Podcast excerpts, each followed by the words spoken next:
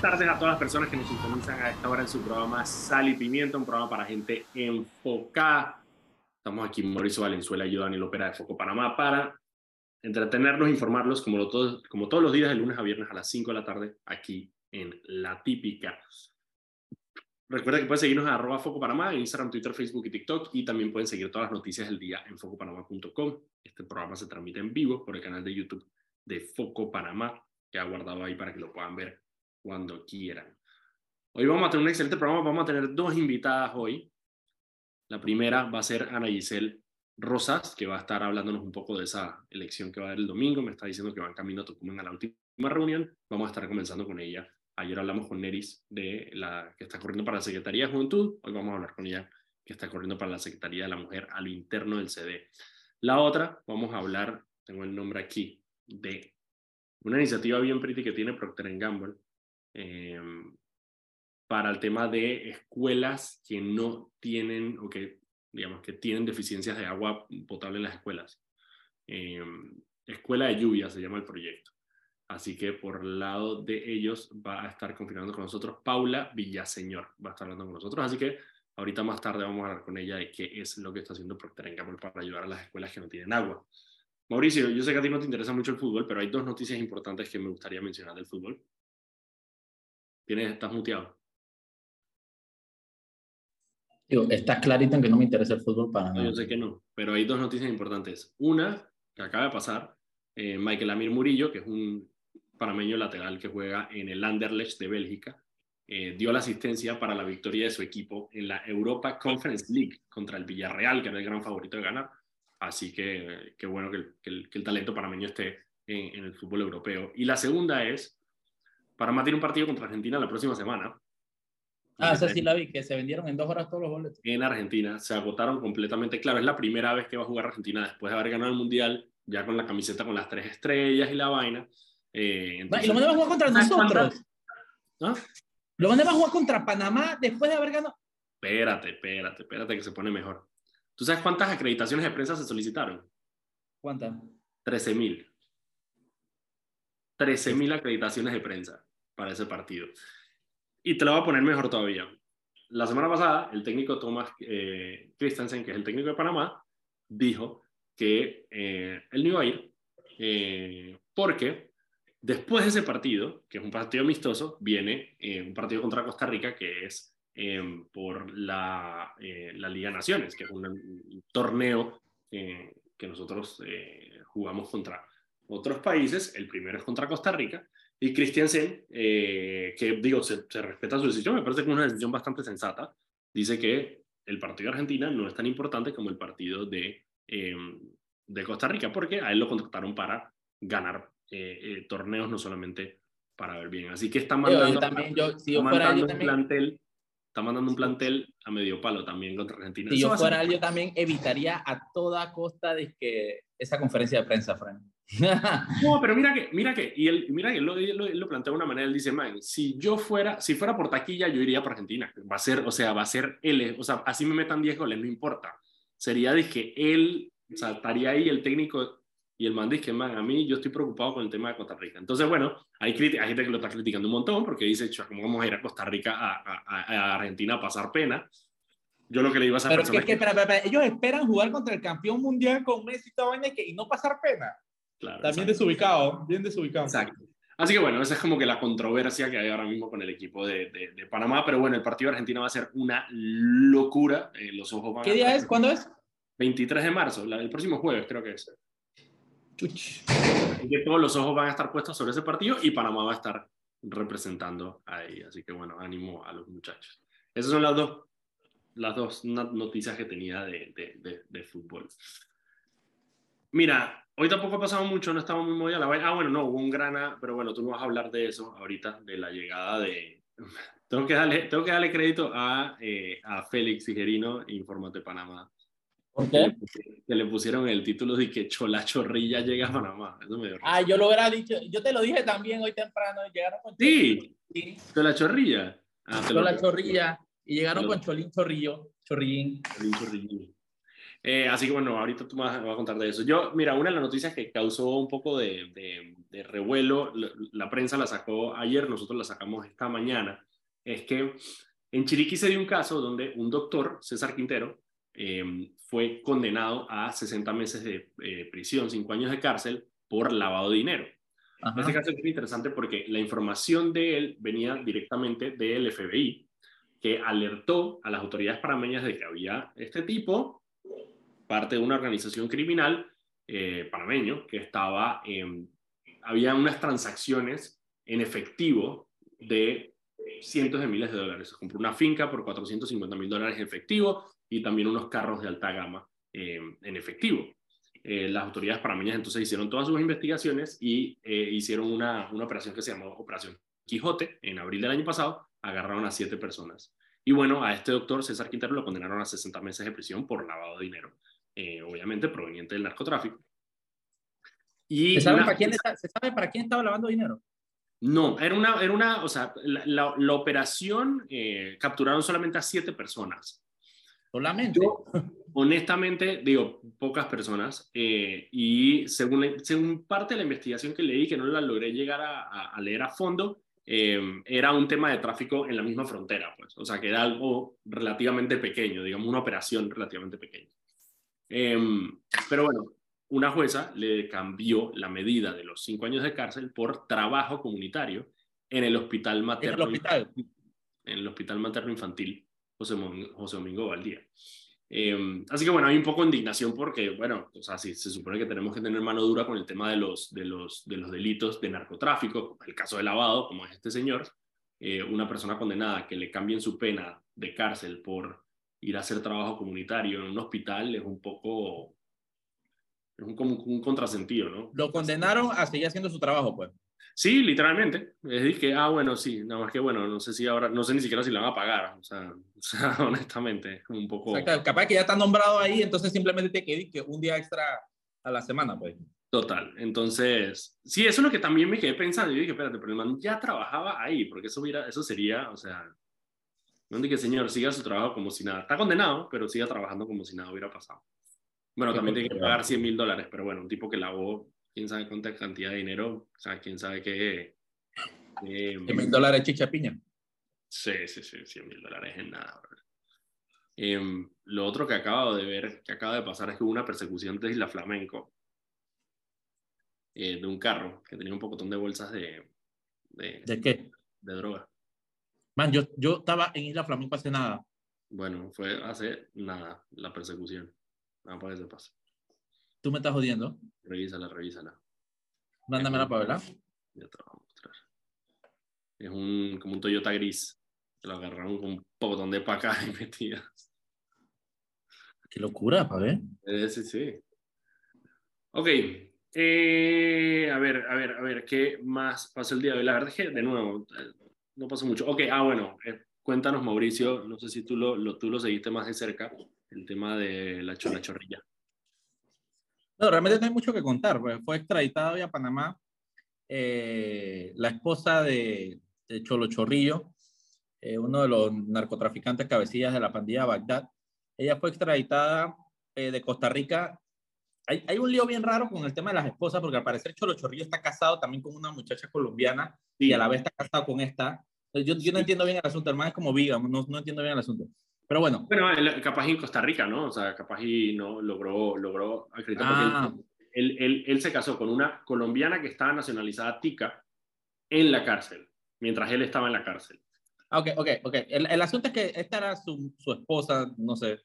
Eh, y lo, eh, cuando detuvieron a Cholo Chorrillo, que recordemos que fue extraditado hace unas semanas para Estados Unidos, eh, él estaba con ella. Ella fue detenida y también y ella buscaba por, por, por las autoridades panameñas por eh, asociación ilícita para delinquir y blanqueo de capitales. Y fue extraditada el día de hoy a Panamá. Así que, eh, interesante noticia, llegó con, con, un niño menor de edad, un bebé. Sí, eso es lo, lo interesante. Cholín Chorrillín. Llegó con un, con un, con un niño menor de edad que, eh, mi, bueno, mi, suposición es que el CENIAF obviamente se va a encargar del, del niño mientras... Creo que los familiares. Claro, mientras, igual tiene que pasar por el Senado, por el CENIAF.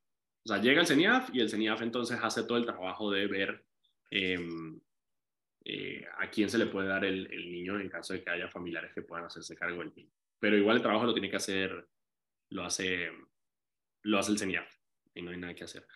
Estoy tratando de buscar porque el cuento de la, el cuento de la, de la mujer con la que él se casó en, en la cárcel es un cuento bien raro.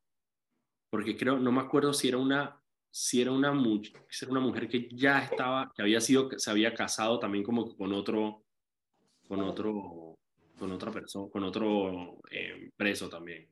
Bien raro, ahorita lo busco bien. Creo que salió en... Dale.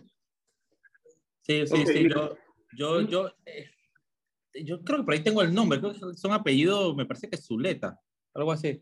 Es que sí, es que ella es colombiana, colombiana, colombiana nacionalizada.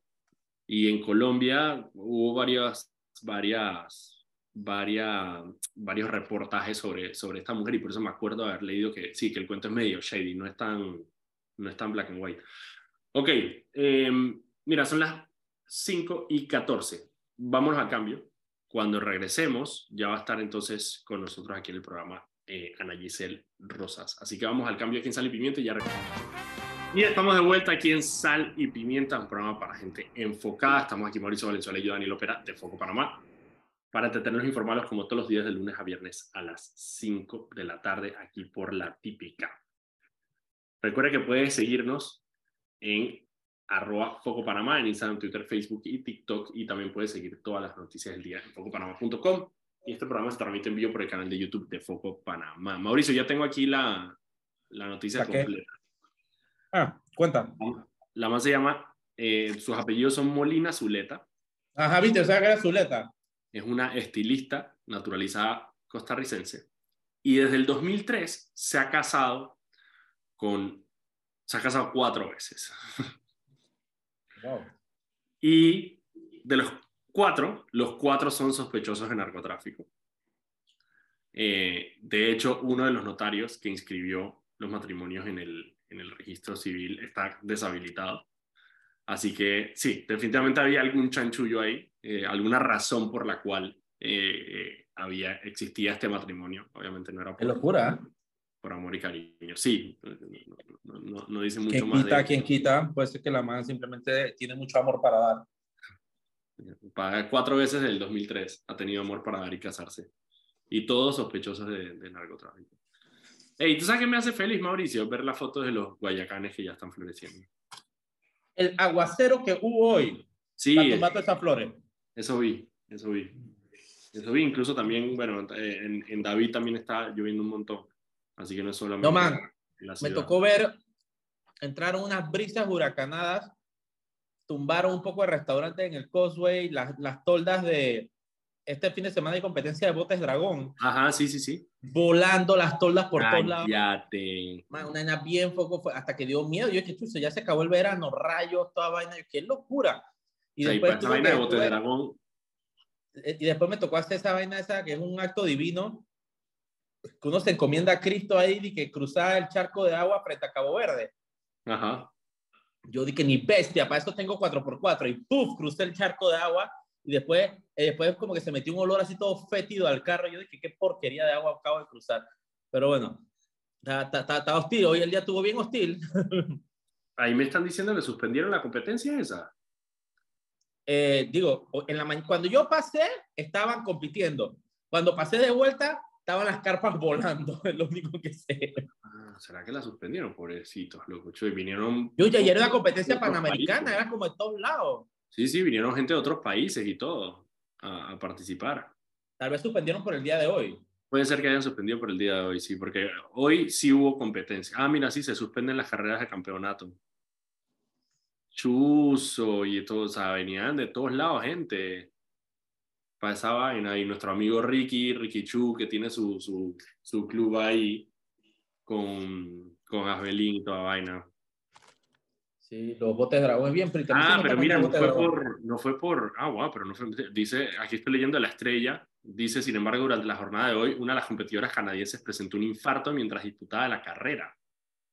La atleta fue trasladada a un centro médico y fuentes indican que se encuentra bien de salud y se retomarán el día de mañana. Ah, la suspendieron por el día precisamente, pero no, no fue por el clima, Fue porque le dio un, infarto a una de, las, una de las competidoras. Wow. Man, ha muerto varias gente que he visto por eh, haciendo ejercicio de, temas cardíacos. Hay que tener cuidado con eso. Bueno, esa es parte de la. hay, hay, toda una. Ah, bueno, ahorita hablamos de eso porque se está conectando ya con nosotros Ana. Ah, bueno, voy a esperar que se conecte. Eh, eso es parte de, la, de los argumentos que usan los, los antivacunas eh, con el tema del, del, de los infartos. Claro, lo que pasa es que, como todo, cuando, cuando le estamos prestando mucha más atención a este tipo de cosas, nos damos cuenta que pasan, no necesariamente que están pasando más. Eh, igual que, por ejemplo, un bus que se incendió con migrantes, tres días después del que pasó en los planes de Hualaca, probablemente hubiera hecho las noticias, pero no de la manera que lo hizo, simplemente porque veníamos ya sensibilizados con lo que había pasado en Hualaca. Entonces ese tipo de cosas pasan, como que le presta más. Sí, es que eh, eh, eh, es, la clásica, ¿no? Se muere alguien de un ataque cardíaco y es que, ay, fue la vacuna. Y yo dije, Freddy, no, el man tenía que sobrepeso, historial cardíaco, etc. Pero bueno, se vacunó, fue la vacuna. Dije, un fenómeno mucho más benigno de eso es cuando tú estás pensando en comprar un carro y más o menos sabes qué carro es, dices que ah, vamos a comprar un, no sé, un tercel verde, empiezas a ver tercel verde para los lados. Y eso, eso te pasa precisamente porque empiezas a prestar la atención. Ya está con nosotros aquí en el programa Ana Giselle Rosas. ¿Cómo está, diputada? Buenas tardes, saludos a todos. Muy bien, aquí en Tocumen, camino a una reunión. Ajo. En Tocumen, en el 8C. Peligroso, el peligroso Tocumen, sobre todo para, para esas áreas. Aquí la gente es muy amable, muy atenta y es uno de los, de los circuitos con mayor población, con mayor miembros democrático. Así que estamos hoy cerrando nuestro último día de campaña.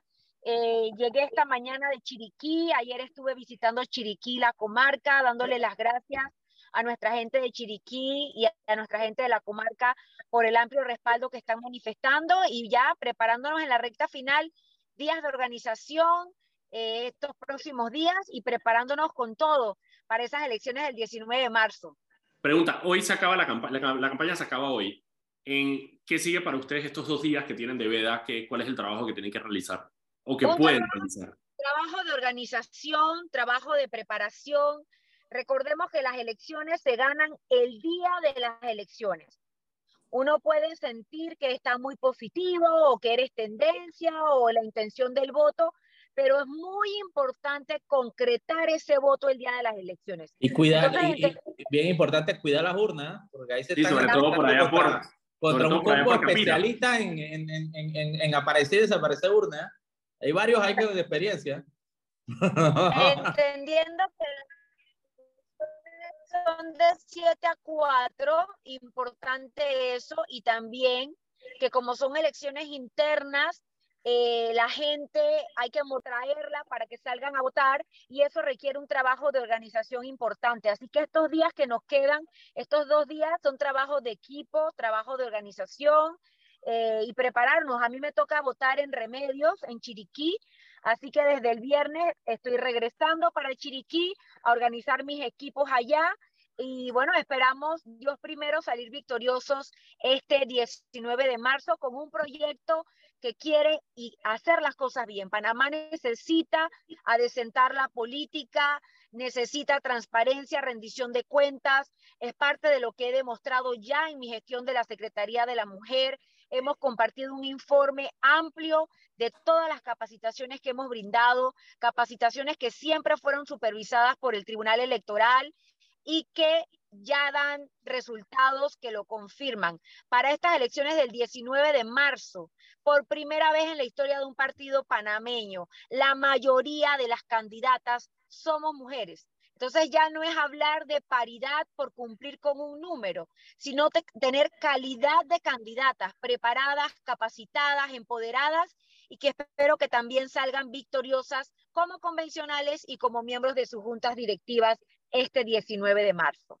Diputada, una de las, de, las últimas declaraciones del presidente del partido, Rómulo, ha sido la, la, digamos, la alerta de la injerencia de, de, otros, de otros actores políticos en, la, en, en, en, el partido. Una de las más preocupantes para mí, o sea, el hecho de que... te escucho cortado, no te escucho bien una de las de, que Rómulo ha hablado mucho sobre el tema de la injerencia de otros actores políticos en el partido eh, y uno de ellos eh, una de esas declaraciones fue Francisco Amelio que es vicepresidente de DRM que dijo que bueno que se iban a tomar cambio democrático em, su opinión sobre precisamente esta injerencia de otro No. partido que no, que no es normal. Creo que ella es la que está preguntando. Déjame, déjame, déjame, déjame decir para que ver si la, si la Sí. puedo. Sí, recordemos que justamente creo que fue ayer o antes de ayer que estaba Francisco Amelio hablando de que, de que, de que se, se, se iban a tomar, tomar el partido CD eh, y mientras Mayín también hablaba de que, ¿cómo es que ¿De hacía? De que, tumbar cabeza. Y que iba a tumbar cabeza ella después del jura que domingo. todavía, ella jura que todavía está torquemada por ahí dando vueltas la Inquisición y vaina, esa manda está ponchi. Pero bueno, esto, yo, no- yo pensé que era mañana que justamente Ah, acababan la, Estoy de vuelta, como que se Ahora está de vuelta. No, ahora sí, pregunta- básicamente es, es sobre qué, qué opinión tienes sobre eh, la posible injerencia de otros partidos en, en las elecciones de cambio democrática. Ya vimos a Francisco Ameglio hablar de tomarse el CD por parte de RM, eh, y incluso varias personas de CD hablan justamente de eso, y ni hablar del hecho de que Yanivel Ábrego, diputada, ahorita mismo martinelista de Cambio Democrático, habla abiertamente de casi que entregarle el partido a Ricardo Martinelli, ¿no? Cógete para atrás. Ahora sí, escuchar. Ah, ¿Me escuchó? Creo que estamos teniendo problemas con... Mira, son las 5 y 29. Vámonos a un cambio rapidito. Yo voy a ver si podemos comunicarnos con ella por, por teléfono. Vamos a un cambio y regresamos aquí en Sal y estamos de vuelta aquí en su programa Sal y Pimienta, un programa para gente enfocada. Vamos a saltar el intro para que podamos conversar más con la diputada Ana Giselle Rosas, que ya está en línea con nosotros. Diputada, ¿nos escucha? Sí, ahora sí, disculpen que son problemas pues de, de estar acá buscando los votos, y acá es donde está No, el- no, no- no se preocupe, que sabemos que Tucumán es como el interior, así que no hay problema. Diputada, Mentira, la pregunta que le hicimos... como yo soy chorrera, así que yo soy más La pregunta que le hicimos antes del cambio era eh, su opinión sobre, sobre estas denuncias que hace Rómulo, eh, el presidente del partido, sobre, el, sobre las injerencias de otros actores políticos en el partido. Yaniel Labrego haciendo campaña abiertamente con Ricardo Martinelli, eh, el hecho de que, bueno, Rómulo también denunció eh, las, el traslado de fondos de descentralización a, a ciertas alcaldías claves para esta elección.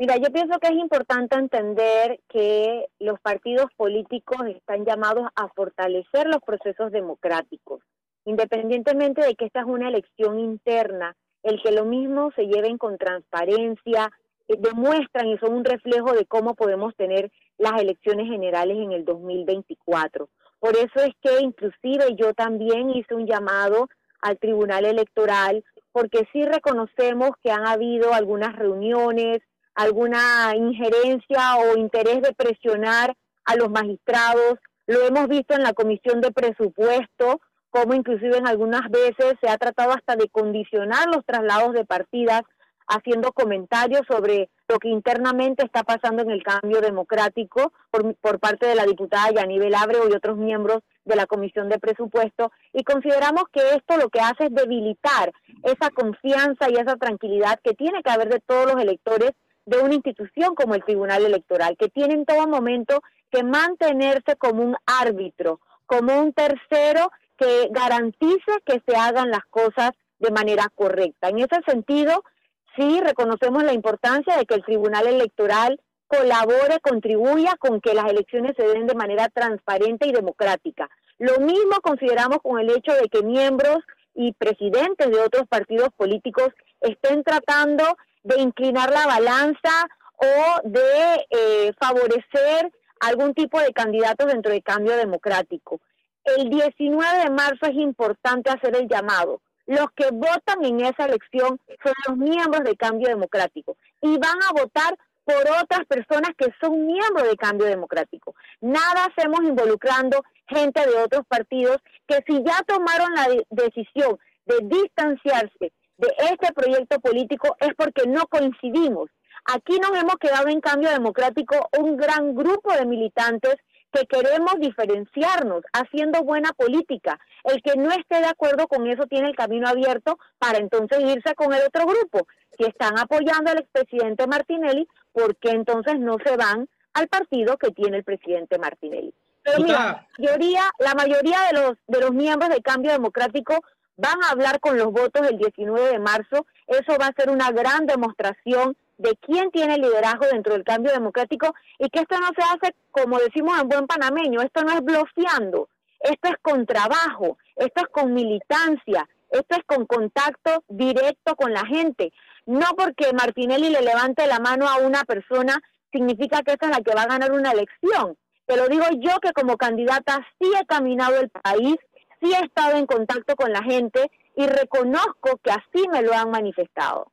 Diputada, una consulta. Eh, justamente ha hecho referencia a Ricardo Martinelli, el expresidente, señalado por sus propios hijos de haber lavado dinero para Odebrecht, señalado por el gobierno de Estados Unidos de ser una persona corrupta eh, y reforzado hace poco por parte de la propia embajadora de Estados Unidos en Panamá. ¿Cómo, cómo, cómo ve usted justamente el hecho de que esta figura sea tan relevante, una, una figura con esta, estos antecedentes sea tan relevante en la política panameña hoy en día? Mira, lamentablemente los partidos en términos generales han perdido mucha credibilidad. De ahí la importancia de que figuras nuevas nos vinculemos a la gestión política. Y yo destaco esto siempre porque la mujer está llamada a hacer esa diferencia. Yo siento que las mujeres debemos demostrar que la política se puede hacer a las buenas y no a las malas, como hay alguien por ahí tratando de amedrentar. ¿no? Entonces sí pienso que nosotros... ¿Ese alguien, ese, ese alguien diputado es Yanivel Ábrego? Yanivel lo dijo abiertamente, lo dijo públicamente, porque eso es realmente como ella piensa que se hace la política.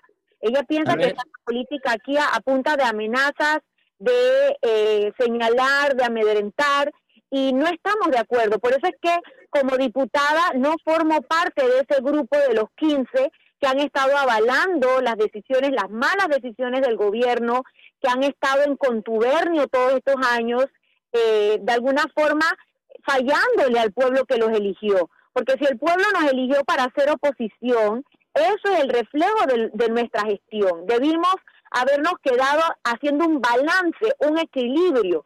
Y muestra de eso fue hace un par de días que vimos un espectáculo lamentable en la Asamblea, en donde al diputado Carles eh, se le arrebató el micrófono para que no cuestionara más al director de la AMP.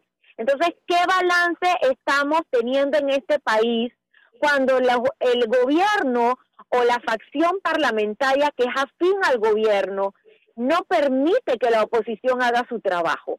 Entonces, eso es parte de lo que se ha tratado de hacer dentro de cambio democrático, de debilitar esa estructura de oposición, de eh, de alguna forma comprar dirigentes, de llevarlos a, a dividir una oportunidad real de hacer un buen gobierno y al principio con una orientación mucho más inclinada al PRD. Ahora pareciera estar más inclinada hacia RM, pero al final nosotros sabemos que eso se va a orientar hasta, el, hasta que el, que le ofrezca más. Entonces, esa no es la clase de política que este país necesita. Nosotros estamos llamados a hacer una política diferente, a eh, conciliar entre todos los grupos sociales y políticos por el beneficio del país, no por el beneficio individual o buscando el que hay para mí. Diputada, y una de, una de, las preguntas que le hicimos a, a Neris, eh, que estuvo hablando con nosotros ayer, es eh, ¿qué, significa, ¿qué significó en términos prácticos tener, digamos, a este, a este, este grupo de, de, de personajes haciendo campaña eh, en contra? O sea, ¿ha habido amenazas, ha habido intimidaciones a, a los equipos de trabajo? Bueno, en términos generales, nosotros nos hemos mantenido muy en las comunidades. Eh, yo siento que eso ha sido más efectivo que esos shows políticos, entre comillas, con mucha gente que al final no son gente ni siquiera que votan en cambio democrático. Pero ni siquiera, tanta gente, pues, ni siquiera tanta gente, porque por ahí vi un video de Martinelli y Yanivel en Cunayala y eran como 15 niños. Eran puros niños. Eran puros niños. Eran puros niños. Yo dije que hizo país. Bueno, porque es que precisamente no hay el contacto ni el vínculo con la dirigencia realmente, ¿no? Y eso se va a demostrar el 19 de marzo. Eh, yo, por ejemplo, que estuve ayer en la comarca, en el distrito de Gironday, de donde es mi suplente, mi la alcaldesa de Gironday, Rosalía Ellis, nosotros tuvimos una reunión con 300 mujeres dirigentes inscritas en cambio democrático. Eso es muy diferente a tener una reunión donde tú ves un montón de gente que tú no sabes ni de qué partido son, porque de repente les ofrecen eh, una bolsa de comida o un apoyo a cambio de que estén ahí llenando un salón. Entonces, eso es autoengañarse. Y eso siento se va a demostrar el 19 de marzo, porque estamos llamados a que la persona que nos acompañe comparta ideales y valores. De eso se trata formar parte de un partido político, que tú compartas una visión de hacia dónde quieres llevar el proyecto, no que tú estás ahí nada más para buscar qué puedes resolver, porque eso es pan para hoy y hambre para mañana. Pero eso solamente se logra con educación y con el ejemplo. En la medida en que los políticos seamos ejemplo, rindamos cuenta, seamos transparentes, hagamos una buena gestión, de repente la gente comienza a tener más confianza. Pero mientras mantengamos ese tipo de actitudes, por eso vemos que hay tanto descontento generalizado, lamentablemente justos pagan por pecadores, pero aquí tenemos que comenzar a hacer la diferencia. No ha sido fácil hacer esta batalla. Nosotros somos tres en la Asamblea que nos hemos mantenido en esta línea, eh, pero cada día somos más, cada día es más la gente que se identifica con hacer las cosas bien. Te lo digo que hemos estado visitando el país y yo me siento muy agradecida por ese respaldo genuino, porque una cosa es eso, que tengas un poco de gente atrás tuyo que las tiene porque están recibiendo algo de ti, a que tú tengas gente comprometida con el corazón buscando los votos, visitando casa por casa y lo hacen porque yo lo he hecho junto a ellos en cada caminata. Nosotros caminamos a Miguelito, caminamos a Raiján, caminamos en la comarca, nos visitamos los tres circuitos de la comarca. Entonces, eso involucra un compromiso en cada estrechón de mano que tú le haces a una persona que te recibe en su casa, tú estableces un vínculo y eso no se paga con 20 dólares ni con 30 dólares. Y esa es la diferencia que nosotros como mujeres, como jóvenes, Neris Rivas también está identificado con este proyecto. Es parte de lo que estamos proponiendo y bueno, el 19 de marzo pedirle a la gente que vote con conciencia sobre el futuro del país. Esto es más allá de una elección interna de cambio democrático. Esto es demostrar que Panamá tiene esperanza de que gente con capacidad, gente honesta, gente de familia pueda hacer un trabajo por este país. De familia. Eh, diputada, una última pregunta. Eh, digo, no lo voy a preguntar cuál es su confianza sobre los resultados del domingo, eh, pero si los, a ver, si los resultados van a su favor, eh, y la facción de Yanivel, eh, bueno, ni gana la Secretaría de la Mujer, ni gana la Secretaría de la Juventud. Lo de los convencionales puede ser debatible el día de mañana, pero ¿qué pasa con estos diputados entonces en lo que, en lo que queda, digamos, de, de aquí hasta junio, que sean las primarias? Eh, ellos van a seguir dentro del partido. Yo sé que hay un proceso de expulsión contra Yanivel, eh, pero no así contra los otros 14. Bueno, Rómulo como presidente del partido y la junta directiva también han sido enfáticos en el sentido de que tú no pones a jugar en un partido dentro de tu equipo a alguien que ya te he dicho que le va que se va a meter autogol y eso es parte de lo que estos diputados ya han manifestado públicamente, que ellos van a respaldar el proyecto político de otro partido. Entonces, en este pero Eso pasa, pero diputada, pero eso pasa, pero eso pasa en todos los partidos, o sea, en todos los partidos al final hay, hay facciones, o sea, el PP en la, la, vuelta pasada había unos que querían irse con, con Blandón, otros que apoyan a Nito. ¿Qué? ¿Qué cosa? El PP, y lo mismo pasa con... sí, el partido existe. Pero eso, ah, pasa en todos los, eso pasa en todos los partidos, o sea, no es algo... No es algo pero, uno, pero uno va a un, proceso, a un proceso democrático para eso, no tratas de serruchar desde adentro, pero yo creo, quebrantar una estructura para lograr ese objetivo. Eso era parte de lo que decían, de que cuando se creara el partido de RM, Cambio Democrático iba a quedar en un cascarón. Y hemos demostrado que, nos hemos mantenido como el partido más importante de oposición. Entonces sí hay una gente dentro del cambio democrático que cree en ese relevo, que cree en ese cambio, de lo contrario otro hubiese sido el resultado. Hay mucha gente nueva, hay muchas mujeres nuevas inscritas, porque la mujer llama a otras mujeres a que participen y lo hacemos con la convicción de que podemos hacer la diferencia y ya se está demostrando con estas elecciones. Yo tengo la esperanza, la confianza de que somos las mujeres las que vamos a impulsar este proyecto político de cambio dentro de nuestro partido. Es que yo creo, Daniel, yo creo, Daniel, que más allá de ser una simple eh, lucha interna entre facciones, que, que, que, sí pasa bastante en, todos los partidos políticos, eh, aquí estamos hablando de una facción del partido y otra facción que quiere neutralizar al partido. Sí, sí, sí, en eso estoy de acuerdo. Por ejemplo, yo creo que es lo preocupante porque al final la pluralidad de, de, partidos y de, y de posturas yo creo que es lo que nutre de alguna forma la democracia, ¿no? Y, lo, y si tú escuchas las declaraciones de Yanivel Ábrego y de su, y de su, y su, y su, y su banda delincuencial que la acompaña, son, eh, son literalmente de que vamos a entregar a RM, RM, RM vamos para RM. Y, es, una, es una cosa de que, pero tú tienes un partido aquí. No, no, no, nosotros vamos con ganador, con ganador, porque RM es el que marca y, no me importa nada. A mí me, me, digo, de por sí ya a nivel me da asco, pero tú cuando la escuchas hablando, es que, que porque vamos a ir con el que marca en las encuestas. Y que no, no es porque, que mira, es la, persona, es la mejor persona, es la persona más indicada. Es porque. Claramente, ya, no, cree en eso. porque él es el que marca en la encuesta. Él es el que marca en la encuesta. Nosotros allá no vamos a hacer más oposición. Gobierno, nombramiento, gobierno. Yo que, man, qué porquería, qué porquería. Diputada. No hay un proyecto, no hay un proyecto, hay una visión de país y yo creo que ese es el mensaje más importante que hay que mandar.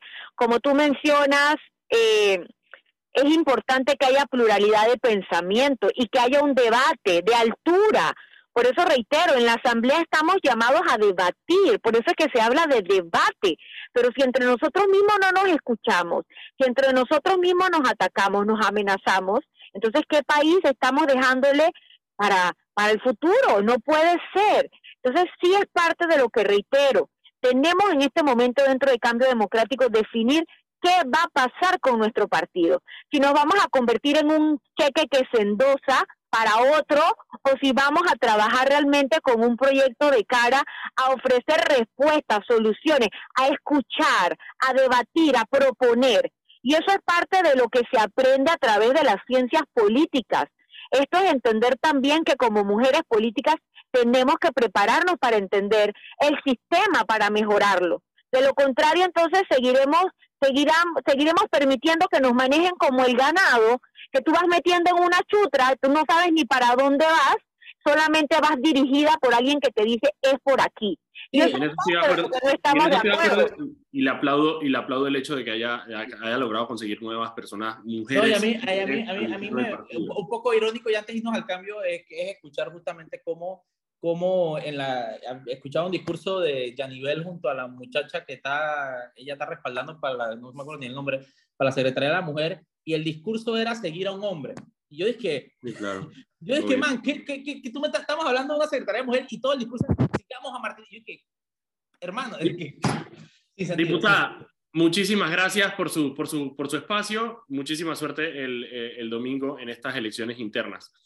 Yo sí reitero que hay que estar muy pendientes, muy vigilantes de lo que va a pasar este domingo a los medios de comunicación. Les agradecemos también dar la cobertura, porque sí eh, esperamos que se den con toda la transparencia, que sea dentro de una sana competencia y que salgamos a votar. Lo más importante es eso, que salgamos a votar, que manifestemos nuestra voluntad, que apoyemos a los candidatos de nuestra preferencia y que de esa forma se fortalezca la democracia en nuestro país. Muchísimas gracias, diputada. Vamos a cambio. Cuando regresemos, vamos a estar hablando con Paula Villaseñor, Villaseñor disculpa, de eh, esta iniciativa de Procter Gamble. Vamos al cambio y ya regresamos con más de Sal y Pimienta. Y estamos de vuelta aquí en su programa Sal y Pimienta. Vamos a traer el intro para poder tener más tiempo con nuestra invitada. Nos acompaña a esta hora Paula Villaseñor. Ella es directora de comunicaciones de Procter Gamble Panamá, que nos viene a hablar de esta iniciativa que se llama Escuela de Lluvia. Paula, ¿cómo estás? Hola, bien, gracias. Gracias por recibirme en su programa, que está buenísimo. Siempre, siempre, siempre que sean, siempre son bienvenidas. Cuéntame un poco de esta iniciativa que por lo que vi por encima, bastante pertinente, sobre todo solamente para amarrarlo, porque ayer no hubo clases en Arraiján y Chorrera precisamente por falta de agua. Así que hablan un poco de esta iniciativa de ustedes. Claro que sí, mira, no, uno no pensaría que en Panamá falta el agua, ¿no? Porque si algo hay por todos lados es agua, pero lo que sí sabemos es que hay poca accesibilidad o hay una accesibilidad que no es frecuente o no es constante. El programa de Escuela de Lluvia está conectado con otro programa que tenemos que se llama Agua Limpia para los Niños, que está enfocado en darle agua potable a las comunidades vulnerables alrededor del mundo y atención en emergencias y desastres naturales. Em, nos dimos cuenta con el tiempo que si bien el programa de agua limpia para los niños es un programa súper bueno, necesitábamos crear soluciones que fueran un poco más permanentes para las poblaciones. Entonces, estamos piloteando alrededor del mundo distintos programas para encontrar manera de restaurar y em, dar acceso a agua potable a más comunidades. Entonces, la escuela de lluvia como tal, lo que es es una, un sistema de captación de agua que se instala en la escuela de la comunidad que se elige que capta el agua de lluvia, la purifica a través de un sistema de, filtros, la hace potable, se conecta también con los baños y con los aseos y se da un programa educativo a los niños de esa comunidad y se, se les nombra, que esa es mi parte favorita, la verdad, que se les nombra guardianes de la lluvia.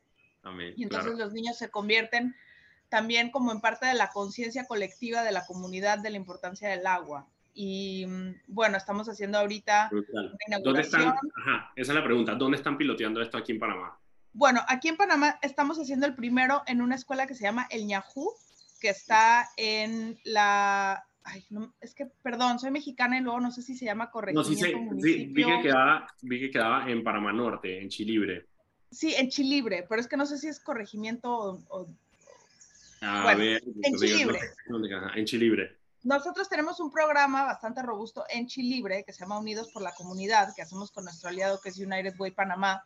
Y entonces em, el 90% de nuestros programas de responsabilidad social los hacemos en la comunidad, bueno, en la zona de Chilibre, para ir beneficiando a distintas escuelas y distintas áreas de la comunidad. Estamos también por lanzar uno en el Darién con Pro Niños del Darién, ahí también vamos a instalar otro.